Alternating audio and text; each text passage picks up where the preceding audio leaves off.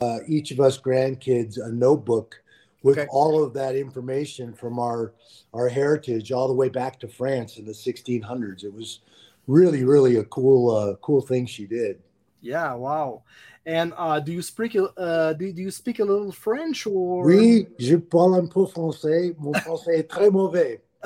oh no, that's good. That's good. that, that that's pretty that's very good and um uh, we will have uh time uh, with you uh, about uh, probably uh, uh, another colleague of you who speak uh, french too so uh, uh, i'm talking about uh, jean-claude van damme Oh, uh, during awesome. your uh, your uh, your movie with uh, Stallone. The main antagonist yeah, in yeah, Expendables yeah. 2. Expendables three was Yeah, uh, yeah, yeah. was the actually it was Expendables two. Expendables with- 2, yeah. Jean Vilain. Van Three Jean was Vilain. with three was with all the young all the younger ones, Ronda Rousey and Victor Ortiz and uh, the young crew of Expendables for for three. We're just finishing up Expendables four. Uh, Yeah. I I leave tomorrow for Bulgaria. We're shooting a couple of of new scenes to to fit into uh, Expendables four, Okay. and that looks like that's going to come out in September of 2023. Ah, Okay, okay. okay, and uh, I believe that, that that's the last run of uh, the Expendable, if my me- memory is good. Uh, I think it depends on how it does. If it does well in the box office, Yeah. I think we'll get to make a fifth one. But it really, you know, it's a business at the end of the day. It boils down to money. Yes, uh, my uh, my partner Benoit have a uh, question for you, so go ahead, my friend, about uh, About Expendables movie.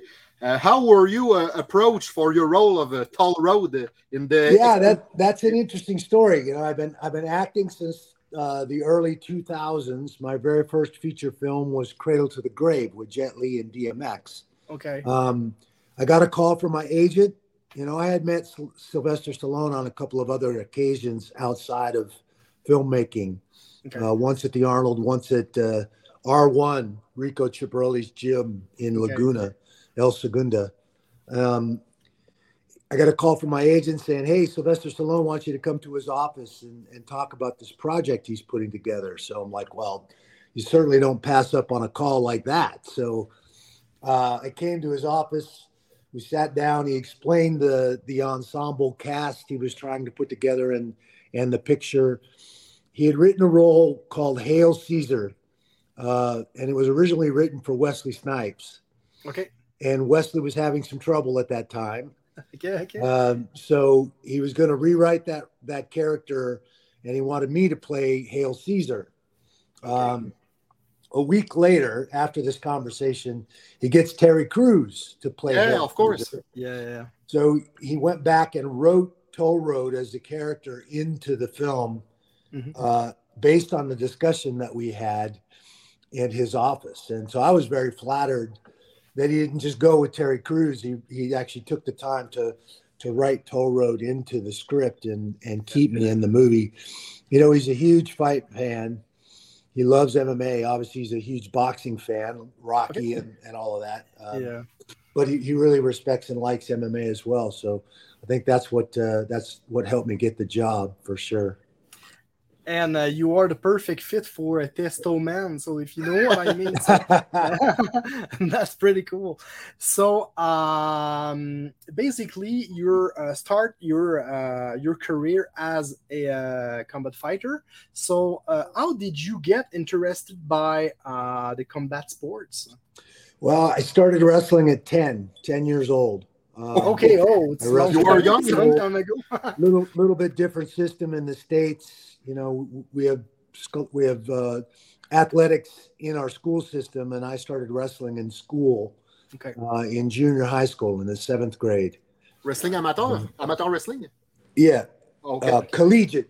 Yeah, collegiate. Collegiate, our, okay. our American style, folk style wrestling. okay, okay. And eventually, when I joined the army, I ended up wrestling freestyle and Greco-Roman wrestling, uh, the international styles as well.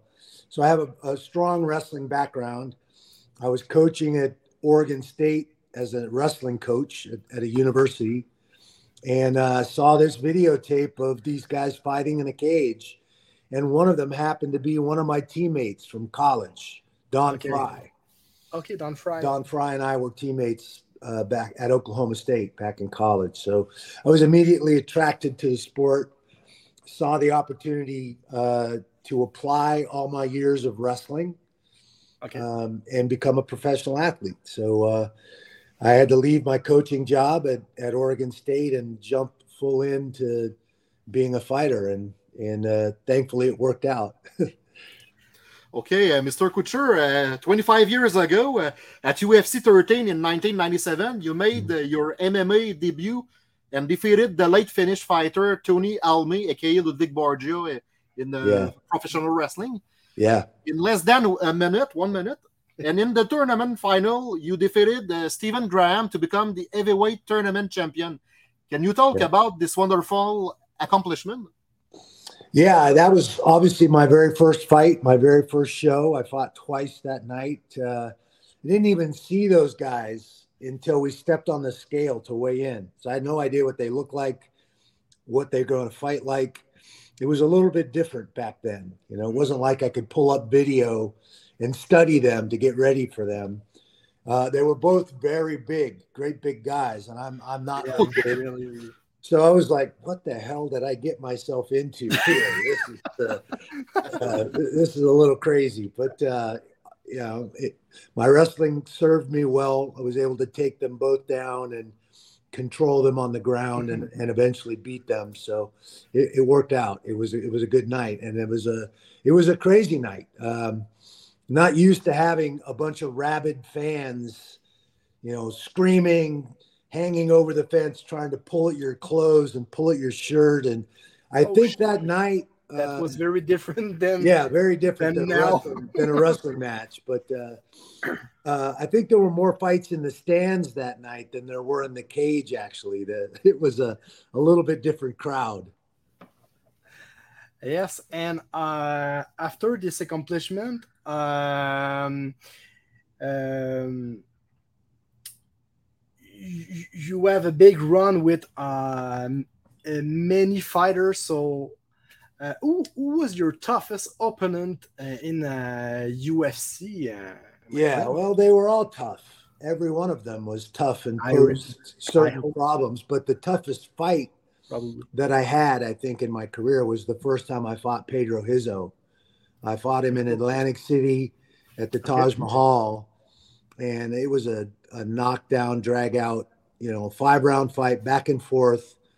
I won the first round. You know, he he uh, came back and, and won the second round. I won the third and the fourth round. He came back and won the fifth round. I broke my nose. Shit. I got kicked in the leg about 14 times in that fight, and my leg swelled up. Oh, Turned black. Kidding. Ouch. I didn't I didn't walk right for about three or four weeks after that fight, but uh, I won a unanimous decision. But it was a very tough fight. Nice, nice. Go Okay. ahead, my friend. Yeah, of course. Uh, how do you feel to be the only UFC fighter to win a championship after becoming an Hall of Famer and to be the oldest champion in MMA history at the age of 43?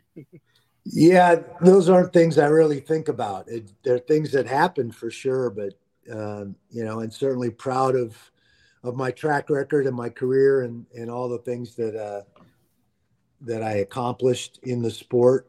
But uh, you never really think about it that way. You know, you're just laser focused on going out there and performing, doing the best that you can. The, the you know, doing exactly what you trained to do, and obviously you're do everything you know how to do to win to be successful so but you don't i don't put it in terms of of those statistics and you, you, those are just things you just don't think about really but I imagine that you don't realize after all the the the uh, this uh, uh, wonderful accomplishments that you see on that on paper and that was amazing. I have Yeah, no word for the You made history? yeah you made history. yeah it's it's it's pretty crazy and how um, at uh, UFC 91 uh, you fought against uh, Brock Lesnar uh, for Mhm. the World Heavyweight uh, Championship, but unfortunately, uh, if my memory is good, you you you lost uh, your belt. Uh, what what kind of preparation did you do to fight uh, with with this kind of person because Is, we uh, know yeah. that he is very uh, different than a, a normal uh, MMA fighter. So He's a super heavyweight. Yeah. He's a Yeah, he, he, he's a very, very big guy, oh, yeah. but not just a big guy. He's a very athletic guy. He moves Oh yeah. very well for as big as he is. Yeah. He, he moves very, very well. I knew Brock pretty well from wrestling. You know, he wrestled at Minnesota. Okay. uh, was a collegiate champion. Um, Yeah. I had seen him wrestle when he was active. Obviously, he chose to transition to, to pro wrestling and, instead of staying in the Olympic wrestling. Um, he posed some interesting problems, and it was hard to find training partners that were that big to, Yeah. that could simulate you know, Mhm. simulate the situations and simulate the size and athleticism that he had. Mhm. Um, I felt like I was in a good position tactically and technically had a, had a, a good chance at beating him. You know, he caught me with a good shot. I think uh, I had Cross him up. fingers and you say, I had I had him up in the first round. I looked like I was going to be able to take him down and put him on the Mhm. ground, and you know he grabbed the fence uh, to keep from from going down. May have been a different night had he not uh, grabbed the fence. That he, you know, if I was able to put him on the deck and make him fight from his back, but yes. who knows? Uh, it was a fun fight. You know, obviously, it didn't go my way, but that's fighting. Sometimes it doesn't go your way. And you do uh, the best, so it is what it is. Oh yeah. Yeah. yeah. So uh, go ahead. Okay. Uh, what kind of boss is uh, Dana White? I mean, Dana's Dana's the boss. He, he's uh, he's a, you know he's a, he likes to have control of of his fighters and and all the entities that that, that are under his tutelage as the president of the company. Yeah. Um, you know, he, he never really cared much for me. Um, I wasn't one of those guys that was just going to let him do with my career whatever he wanted to do. Mhm. I uh, I held their feet to the fire over ancillary rights and and pay and and and some of the other issues that fighters are still struggling with to this day. Uh, and some of that is because of him. So, um, you know, I think most people see and and clearly and know what kind of what kind of boss, what kind of person uh, Yeah. Dana is. This is a boss. Oh yeah.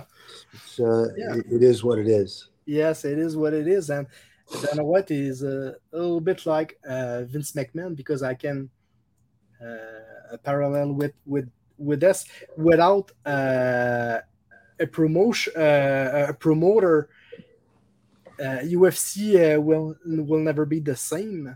So uh, we, we need just a person with a big team and fighters. So uh, to to growing up up the uh, the UFC uh, like today. So uh, that that's pretty cool. And um, we're talking about uh, the Expendables earlier. So Yeah, the actors and- um, Characters. Um, we would like to hear you about uh, Jean Claude Van Damme because there is a lot of rumor uh, about him because he is uh, blah blah blah blah blah, uh, uh, a little uh, Arrogant, cocky. arrogant, cocky, and stuff like that. So Mm. we want just uh, hear you about that. We are just curious. You know, I worked with him on Expendables uh, two for for months in in uh, Bulgaria. We shot almost all of that film in Sofia, Bulgaria. Yeah. Um, you, you know, I don't think anybody's going to be cocky or or act up with a cast of guys Mhm. and and a leader like Sylvester Stallone in in, in a movie like Expendables. Uh, Mhm. Sylvester was giving uh, Jean Claude a, a great opportunity to kind of rejuvenate and relaunch his acting career Mhm. by being the star and, and the bad guy in, in Expendables. So I certainly don't, I think Jean Claude recognized that opportunity. He certainly wasn't going to come to Bulgaria and be on set and, and act up and, and, you know, cause any issues or any drama. Mhm. Uh, I didn't see a single single thing like that working with him for the three months that we worked together. He was he was usually on time. He was he was easy to work with. He was very friendly. Okay. Certainly, you know, he's friendly to me. Okay. But you know, I, I'm sure he was worried I would punch him in the mouth if he wasn't friendly. So um, there, there was one morning, you know, we were shooting a very big scene. Uh, we were doing it right at daylight because we wanted that light with the mist and the steam coming off the ground. That particular night, I think he was out. Uh, I think he'd been out all night and uh, he didn't know his lines. And so we were kind of waiting and, and trying to work around uh, the fact that that he didn't know his lines that morning, and and uh, it, it, was actually pretty comical. He would stop in the middle of the scene, and and you know, like he was playing machakas, uh, clipping his fingers together, ask basically asking the set and and script supervisor for a line because he couldn't remember his line. Um, and we were just looking at each other like, "What the heck? what, what is going on here?" And, pretty funny. Sly was Sly was commenting about it, and, and we were all trying not to laugh because we were we were in front of the camera. But uh, it, it, was a pretty comical scene. We ended up getting through the scene. Okay. Uh, it took us quite a while, but we got through it. Uh, I think it was very frustrating for for the director and. Uh, I, you know, I think a little bit for Sylvester as well, but uh, we, we managed to get through it you know, he's supposed to be a crazy guy in the film, and he kind of looked like a crazy guy that morning anyway. So, yeah. okay. Have you ever been approached by a wrestling promotion, uh, like a former UC, UFC uh, talent, like Dan Severn or, or Ken Shamrock? Uh, no, I, I never. Uh, I was never approached. I think because of my amateur wrestling roots in college and and in the, at the Olympic level, um, I, I think they kind of knew what the answer would probably be, which was I was never really that interested, honestly, in, in okay. Pro wrestling. That's okay, okay. that's the honest answer. So no, they never approached me about about getting involved. Okay. And uh, after retirement for uh, MMA uh, fighting, uh, we know that you are uh, very involved in your foundation called uh, Xtreme Couture GI Foundation. Mm-hmm. It's all about a foundation for helping combat and veterans uh, for the uh, the homeless, annuity bills, uh, medical bills, and stuff like that. Can you talk about your foundation, Mr. Couture? Yeah, absolutely. You know, I served in the army for six years, 1982 to 1988. I was in the service wore that uniform, took that oath. Okay. Uh, obviously, there was no wars going on then. There was the peak of the Cold War. Mm-hmm. Um, and now, since 9 11, we've had a lot of soldiers that have gone to combat and, and come back messed up, come back wounded, both inside and outside. And mm-hmm. uh, so, uh, as a former soldier and in a different phase and time in my life, I wanted to find a way to help those guys and gals uh, I'd gone to Iraq in 06 for 12 days and been in the combat zone, you know, to try and boost the morale of some of our soldiers over there. And I went to the hospitals in 07 and saw some of the soldiers fresh off the battlefield after being wounded. Um, and it was that experience that motivated me to want to form a, a charitable organization, a 501c3, mm. to try and raise awareness about these guys that have been wounded and and their transition back to being civilians. And it was uh, it's a very challenging situation for them. So I figured if we could raise some funds and give some of those guys and gals some money to take at least take that financial pressure off of them while they're in that mm-hmm. transition and going through that. Um, so that's what we set out to do. We've been doing that for going on 15 years now. Uh, we started that in, in 2008. And okay. uh, I go out to the hospital every year in January, February, and sit down. And whatever money I've raised that year, I give checks out to, to soldiers and their families. We give a, a ten thousand dollar check to each each soldier and his wow. family. It takes some some of the pressure off of them. Last year, I got to give out sixteen of those checks. I'm hoping that this year we've wow. raised enough that I can give out twenty of those checks, but we'll we'll see. So. Um, I've got uh, two events coming up this month. We've got a motorcycle poker run down in uh, Cocoa Creek, Florida, Uh, one of my bet, one of my good friends set up that ride. It's where he grew up, and he wanted to to do a ride down there for for the veterans. So we're doing that. We have our 11th year doing uh, Operation Knockout, which is an amateur MMA fight with Tough Enough. That's Okay. coming up this month in November as well at Circa here in Las Vegas, the new casino uh, down by Fremont Street called Circa. Uh, and that'll be a fight night that all the proceeds will go to the foundation for, for our wounded veterans. So we're very proud of what we do. Happy to be helping a lot of those folks take some of the pressure off of them while they transition back to civilian life. And uh, we're a 100% give back organization. I don't really have any overhead. All these people are either my friends like Dave or or they already work for me at the gym. So uh, we don't have any salaries or any overhead really. So 100% of everything we raise goes into the hands of a soldier and his family. Super cool. So everyone, so go to uh, xcgift.org if you need more informations about uh, Xtreme Couture GI Foundation. All the informations on the websites are there. So uh, thank you so much, Mr. Couture. Uh, you are probably one of the um, the best humble person I, I met in my life, and uh, you are so generous. Uh, this is an honor and privilege. Uh, just uh, before ending, as usual, Oh, uh, Benoit, aka uh, Nostradamus Ben, because um, his nickname uh, is about uh, Nostradamus. Uh, I a French prophet in the. Nostradamus, yeah. Yes, Nostradamus. And um, as usual, uh, after all our podcasts, uh, he tried to predict the future of uh, our guest. So go ahead, my friend. Probably you got. Probably you're gonna kick my ass uh, if I piss you off. no, it's a joke. No, seriously. I predict to you another main character in an eventual movie. Okay. Awesome.